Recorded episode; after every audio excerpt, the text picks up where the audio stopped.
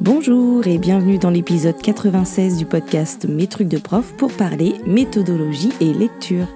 Je suis Émilie Lefatan, je suis formatrice d'enseignants et d'enseignantes et coach professionnel et dans le podcast Mes trucs de prof, je partage avec la communauté enseignante des réflexions, des conseils, des découvertes avec l'intention de réfléchir et de faire réfléchir, de remettre du sens et du bien-être dans les pratiques. Donc j'ai entamé avec l'épisode 92 une série d'épisodes autour de la lecture. Euh, je ne sais pas encore si cet épisode viendra clôturer la série ou pas. Il n'était pas prévu au départ, mais bon, souvent l'inspiration euh, vient comme ça. Et puis il me semble euh, en fait qu'il s'agit d'un aspect de la lecture qui sera intéressant de traiter. Donc aujourd'hui, je vous parle de euh, ce qu'on pourrait appeler de la méthodologie de la lecture. Euh, je ne savais pas très bien comment euh, nommer cela autrement. Donc il ne s'agit pas du tout d'une méthodologie pour l'apprentissage de la lecture au sens auquel on l'entend en CP par exemple. Donc pas du tout de l'apprentissage du code ni de l'apprentissage de la compréhension. Ça, je vous en ai déjà parlé dans, dans un épisode précédent.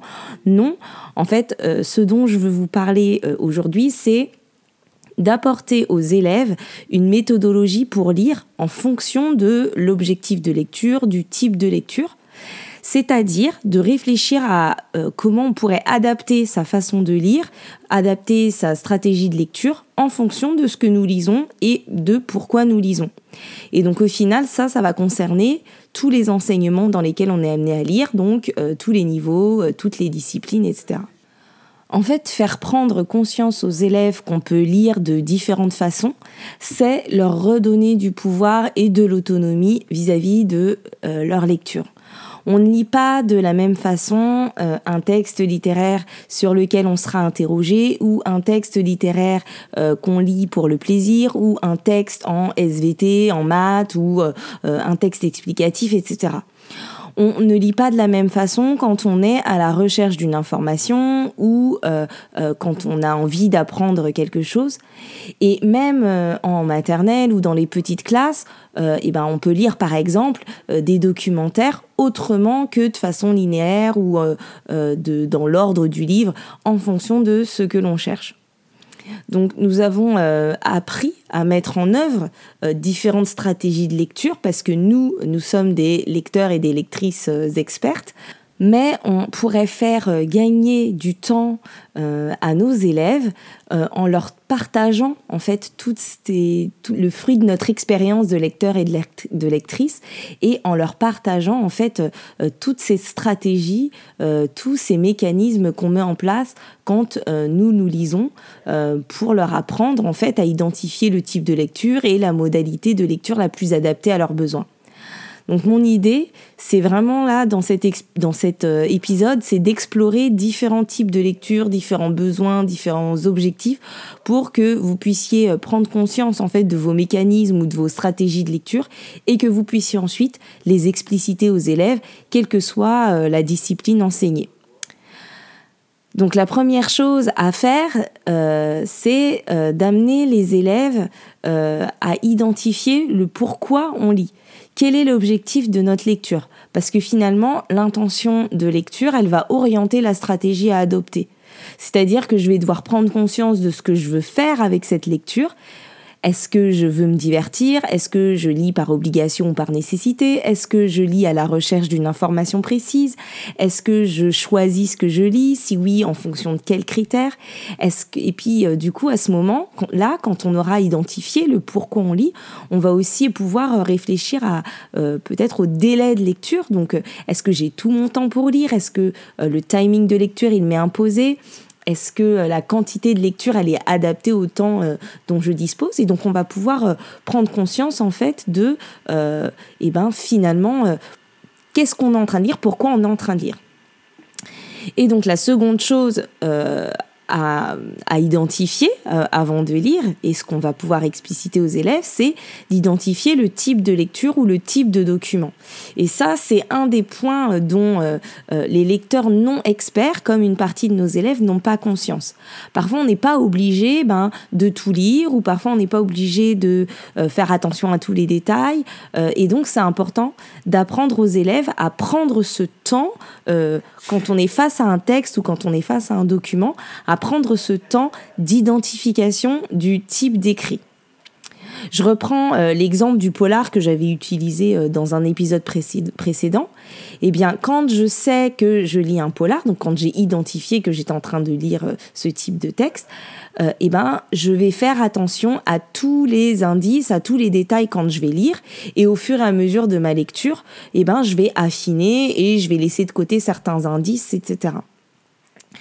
Mais euh, cette stratégie de lecture que je vais euh, prendre parce que je sais que je lis un polar, eh ben ça va pas être la même stratégie que si je lis euh, par exemple un roman autobiographique et où là je vais me dire bon ben je lis il y a des détails, je sais pas on me donne la, la, couleur du t-shirt d'un personnage, et ben je sais que ça n'aura pas forcément d'importance et donc je vais pas y faire attention. Quand je suis ben, en histoire-géographie ou en SVT et que je me retrouve face à une double page de manuel, eh ben, je ne vais pas forcément tout lire de manière linéaire.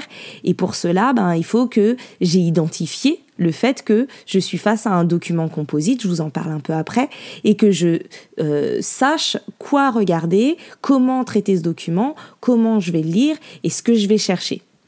Autre exemple, quand je lis une recette et que je suis à la recherche de ce que je veux manger dans trois quarts d'heure, eh ben je vais pas lire ma recette de la même façon que si je lis une autre recette, mais que je vais faire dans dix jours pour une occasion bien spéciale.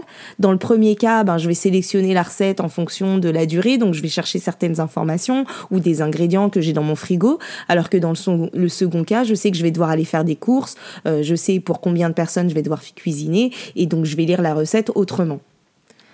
Donc, euh, ben, quand je lis un texte ou un document, je peux par exemple le lire pour chercher une information. Et donc quand je vais lire pour chercher une information, euh, et eh ben évidemment, je vais pas forcément lire l'intégralité de tous les livres et tous les documents sur le sujet.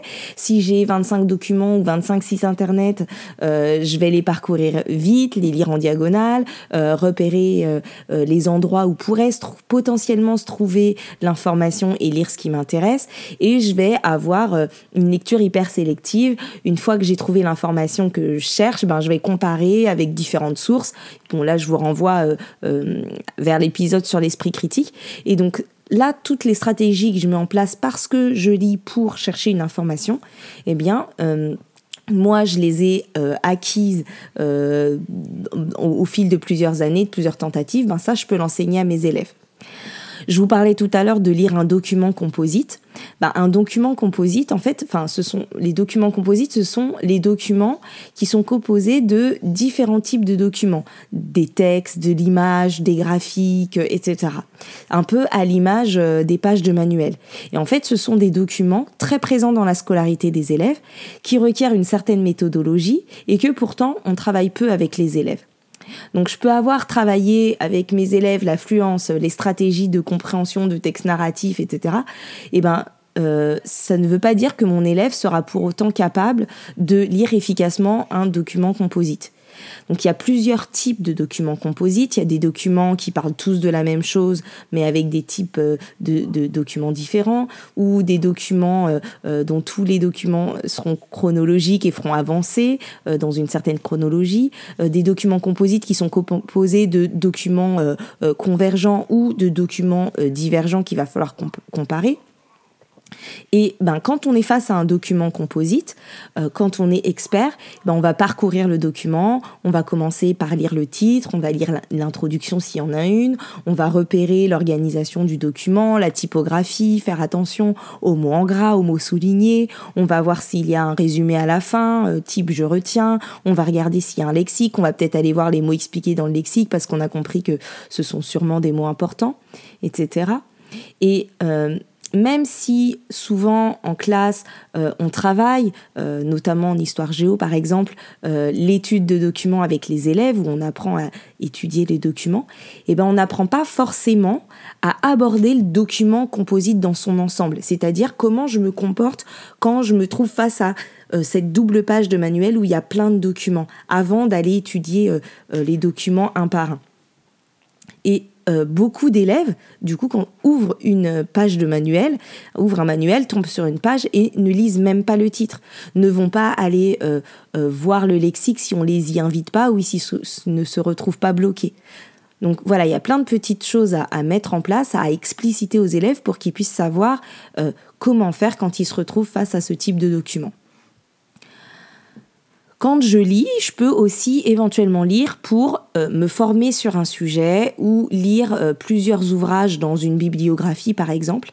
Et quand on lit plusieurs ouvrages sur un même domaine, parce qu'on prépare un exposé ou un cours quand on est enseignant par exemple, ou même une formation, ou, euh, parce qu'on a envie de, se former sur quelque chose pour pouvoir être plus performant dans ce domaine-là, eh ben on va aussi pouvoir sélectionner et choisir ses lectures. C'est également donc le cas quand on nous donne une bibliographie au cours d'une formation par exemple. Eh bien, il est important de pouvoir apprendre à lire à partir d'une bibliographie ou et il est important de pouvoir apprendre à sélectionner les ouvrages qu'on va lire et dans quel ordre et donc le fait qu'on ne lit pas forcément une bibliographie de manière exhaustive, ni dans l'ordre alphabétique. Et donc l'idée, c'est d'apprendre à sélectionner les livres dont on a besoin à éviter de lire intégralement 15 ouvrages euh, sur le même thème sans avoir euh, du coup le temps d'éventuellement lire les ouvrages qui nous auraient le plus apporté de pouvoir apprendre à lire des articles, des résumés avant de se lancer, ou d'avoir conscience que quand je lis quatre livres sur le même sujet, bah, il y a des chances pour que le dernier livre que je lis ne contienne plus que 30% d'informations nouvelles et intéressantes. Donc, euh, apprendre à sélectionner ce qu'on va lire, à sélectionner les textes, à, survoler, ça va faire partie des choses qu'on peut euh, euh, expliciter et enseigner aux élèves pour leur faire gagner du temps et pour qu'ils puissent adapter leur, façon de lire. Ensuite, euh, parfois quand on lit, on doit lire alors qu'on manque de temps. Et quand je dois lire beaucoup euh, dans un laps de temps réduit, eh ben là aussi je vais pouvoir et je vais devoir mettre en place différentes stratégies pour gagner en, rapidité. Donc je vais pouvoir peut-être choisir ce que je lis, ou bien sauter des pages, ou cibler ce que je veux lire, ou lire des résumés, ou euh, euh, lire très rapidement, etc. Et donc il faut que je prenne le temps de sélectionner ce que je vais lire, de planifier ma lecture, de cibler euh, ma lecture. Donc si par exemple il s'agit d'un gros livre, euh, par exemple un roman, que je ne lis pas très vite, que je n'aime pas ça, que je n'ai que 15 jours pour le lire parce qu'on m'a donné un, un livre à lire pendant les vacances, et ben il va falloir que je planifie ma lecture. Et donc, il faut que j'analyse le format, que je regarde comment je peux le lire pour ne pas me mettre en galère euh, à la, les deux derniers jours des vacances. Et pourtant, ben, en fait, c'est pas quelque chose qu'on apprend à faire aux élèves. On a tendance à laisser ça à, leur charge, à la charge des élèves, en comptant sur leur autonomie.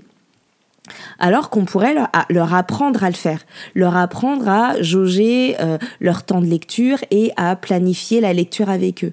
Donc, quand vous donnez par exemple un livre à lire aux élèves, ben, je vous invite à prendre le temps de regarder ce livre avec eux, de planifier la lecture avec eux en fonction de ce qu'ils connaissent de leur profil de lecteur, de leur rapidité de lecture, de leur appétence. Et pour ça, je vous renvoie à l'épisode 95 sur euh, le plaisir de lire.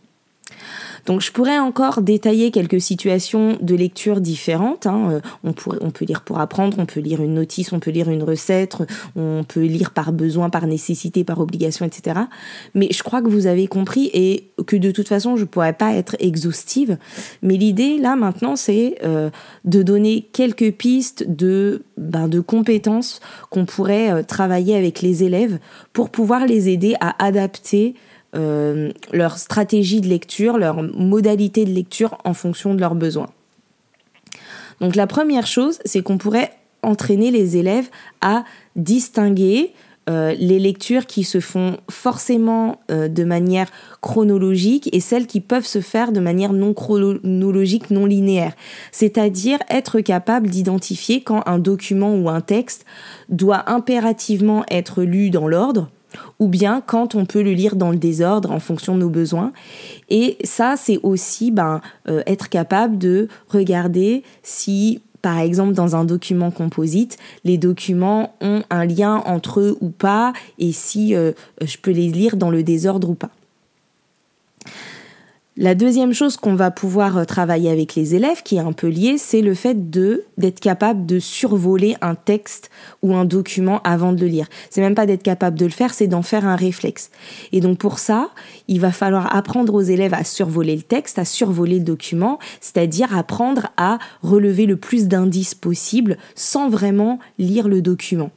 Donc ça peut être ben, s'entraîner à découvrir la structure d'un texte, d'un document, comment il est construit, est-ce que c'est un document euh, euh, qui a des parties, des chapitres, si oui, ben, est-ce que ces chapitres ont des titres, euh, est-ce que ces différentes parties ou ces différents chapitres sont dépendants les uns des autres, est-ce qu'il y a un sommaire, et ça, ben, même avec des, des, petits, euh, si on part par exemple d'un questionnement, d'un besoin, euh, on va pouvoir euh, s'entraîner à survoler le texte même avant d'être capable de lire. C'est-à-dire que, imaginons qu'on, je sais pas, qu'on on a besoin de savoir ce que mangent des escargots, des phasmes ou, des loups, peu importe. Et eh ben, on va pouvoir, même avec des élèves, de, jeunes élèves, on va pouvoir ben, chercher avec eux euh, en survolant par exemple un album documentaire à la recherche de l'information et en émettant des hypothèses, en appui sur les illustrations, euh, sur les mots qu'on sait lire, etc. Et eh ben essayer d'imaginer à quel endroit du texte ou du livre peut se trouver l'information qu'on cherche. Euh, la troisième chose qu'on va pouvoir travailler avec les élèves, c'est le fait de s'appuyer sur le sommaire, sur le plan ou sur la table des matières. Donc on va apprendre à chercher euh, dans une table des matières, apprendre à observer un plan et se demander ben, est-ce qu'on voit déjà euh, où on veut nous emmener en regardant le plan? Est-ce que euh, est-ce qu'on arrive à comprendre des choses du livre juste grâce au plan ou à identifier dans quel endroit du livre ou du document on pourra parler de telle ou telle chose? Moi, ça me fait me, me, souvenir de ma prof d'éco quand j'étais en, terminale qui euh, nous donnait tout le plan du cours à chaque fois en début de chapitre. Et c'est la seule prof que j'ai rencontrée de toute ma scolarité qui faisait cela. Et euh, en fait, j'ai jamais eu un cours aussi clair et construit. Et je voyais à l'avance où on allait m'amener et ça m'aidait à faire du lien entre les parties. Et quand je fais réviser des leçons à des élèves, je me rends compte en fait qu'ils n'utilisent pas du tout le plan des cours, même quand il est présent, hein, pour se repérer dans le, dans, le cours ou euh, pour le comprendre. Et donc nous, les profs, ben, on organise les, choses, on organise les cours, mais parfois, on oublie de les rendre lisibles, de les rendre explicites et juste d'expliquer aux élèves que, en fait, euh, le titre du plan a une importance. Bref, pour en revenir à la lecture, en fait, c'est un réel apprentissage que d'apprendre à se servir de la structure d'un texte, d'un document ou d'un récit pour être plus efficace. Et en plus, ça va nous permettre euh, eh bien, d'avoir une lecture sélective. Donc c'est le quatrième point que je voulais aborder. C'est-à-dire que ça aussi, ça peut se travailler avec les élèves. On peut leur apprendre à sélectionner, à sélectionner, on peut le faire avec eux et pas à leur place, à sélectionner les parties d'un ouvrage ou d'un document qui peuvent nous intéresser en fonction de ce dont on a besoin. On peut aussi euh, explicitement apprendre aux élèves à lire dans le désordre ou à lire par boucle. C'est-à-dire que parfois, en fonction de nos besoins, on peut sauter des pages ou sauter des lignes dans certains textes et ensuite se rendre compte qu'il faut revenir en arrière pour retrouver des informations manquantes et donc on fait une boucle, on a avancé, on a lu et on revient en arrière pour chercher l'information qui nous manque et on peut de nouveau ressauter des pages, aller plus loin et revenir en arrière et donc lire par boucle. Et donc là, forcément, pour pouvoir être capable de faire ça, il faut déjà euh, euh, avoir des notions de ce qu'on peut faire en survol de texte. Ensuite, il y, a un, autre aspect qui peut être intéressant euh, à donner aux élèves, c'est que parfois, eh ben, spoiler ou découvrir la suite ou la fin, euh, ça peut nous permettre de lire plus vite ou de mieux lire. On peut ou de lire des résumés en amont de notre lecture, ça peut nous euh, faire gagner en efficacité euh, dans la lecture. Donc parfois, on a besoin de savoir à l'avance de quoi va parler un ouvrage ou d'aller voir déjà la conclusion ou la thématique pour pouvoir euh, mieux déterminer les parties qu'on veut lire ou mieux déterminer comment on va lire. Et donc dans certains cas, le spoiler peut avoir de l'intérêt avant, avant la lecture. Un dernier point que je pense qu'on peut comment dire qu'on peut enclencher dans sa classe et qu'on peut on peut inciter les élèves à le faire et on peut même l'organiser, c'est le fait de partager la lecture ou de partager la difficulté de lecture. Donc l'idée c'est de se dire que euh, eh ben quand on a beaucoup à lire, quand on a beaucoup de choses à lire, beaucoup de documents euh, et qu'on peut se partager euh, la lecture. On peut par exemple partager une bibliographie ou se partager un long document et charger les élèves ben, de lire certaines parties et de se les raconter les uns les autres, de, de voir ensemble ce qu'ils ont pu apprendre de la lecture et du coup de lire à plusieurs en fait de manière efficace. Donc on peut soit tous lire la même chose et ensuite en discuter. Bon là du coup il n'y a pas vraiment de gain de temps mais peut-être un, gain en termes de, motivation et d'efficacité. Ou on peut, ben, quand on a euh, euh, un long texte à lire, et eh ben, se le partager euh, et, et, et ensuite échanger autour de ce texte. Et donc après, on peut confronter nos avis. On peut faire ça aussi entre adultes, hein, quand on a euh, euh, besoin euh, de lire, je sais pas, plein d'ouvrages de pédagogie ou plein d'ouvrages sur un thème, se partager la lecture et justement ben, se partager soit nos fiches de, de lecture, soit se faire des résumés les uns les autres. Et ça, c'est une pratique qu'on peut initier dans la classe et qui peut réconcilier certains élèves avec, de, avec la lecture et qui peut permettre aussi de motiver parce que je sais que je dois lire pour moi, mais que je dois aussi lire pour les autres. Et donc, je vais mieux m'engager dans cette lecture pour pouvoir euh, euh, ensuite la partager avec mes camarades. Donc concrètement, en fait, euh, par rapport à tout ce que je viens de vous dire là et cette idée de donner des méthodes, des stratégies de lecture un peu différentes pour adapter notre lecture à nos besoins, donc concrètement, l'idée c'est vraiment de donner aux élèves l'habitude de prendre un temps pour se poser ces questions-là avant de lire quelle que soit la discipline. Donc de se demander ben, qu'est-ce que je lis, pourquoi je le lis? Et comment je peux le lire? Donc on peut même imaginer avoir un affichage dans les classes qui permette de ben, répertorier au fil des lectures ce qu'on lit, de répertorier pourquoi on lit, de répertorier comment on peut le lire, parce que finalement en fait on travaille euh, souvent euh, les types de textes, les genres littéraires dans les classes, dans les cours de français, etc. Mais on ne les met pas forcément en lien avec la manière de les lire on laisse implicite le fait que ça va nous être utile pour élaborer notre plan ou notre stratégie de lecture. On ne fait pas non plus forcément de lien avec les différentes disciplines. Et donc, quelle que soit la ou les disciplines que j'enseigne, que je sois euh, euh, prof de sciences, prof d'art ou euh, de maths ou prof de français, et eh ben en fait, je dois avoir conscience du type de lecture que je donne à mes élèves. Je dois pouvoir leur signifier en quoi ces textes ou ces documents à lire diffèrent de ceux qu'ils lisent dans les autres disciplines et je dois pouvoir leur indiquer comment lire ces documents, comment lire les documents que je leur propose. Et c'est à cette condition, en fait, que je permets aux élèves les plus éloignés de la lecture de pouvoir s'emparer comme les autres des documents plutôt que de conclure un peu vite qu'ils n'aiment pas ça, qu'ils s'en moquent ou qu'ils n'en sont pas capables.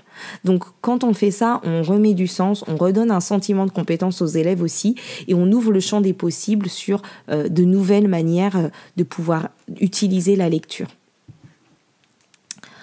Donc voilà, derrière ce que, ce que j'ai nommé euh, méthodologie de lecture, en fait, il y a en réalité euh, l'idée de, de, lire plus efficacement, de manière plus adaptée, de lire de manière intentionnelle et consciente. Et donc là, euh, euh, j'ai fait le tour de ce que j'avais à vous dire. Hein. L'épisode est terminé et, comme d'habitude, j'espère qu'il aura éveillé votre curiosité, qu'il vous aura, qu'il aura ouvert la réflexion, qu'il vous aura éventuellement inspiré ou conforté dans vos pratiques. Et donc vous pouvez tout à fait continuer la réflexion ou la discussion en commentant les posts dédiés à l'épisode sur euh, ou sur les réseaux sociaux. Et vous pouvez soutenir le podcast en laissant un commentaire ou en attribuant 5 étoiles sur Apple Podcast et Spotify. Et je vous retrouve bientôt pour un nouvel épisode. Et comme d'habitude, d'ici là, prenez soin de vous. Bye bye.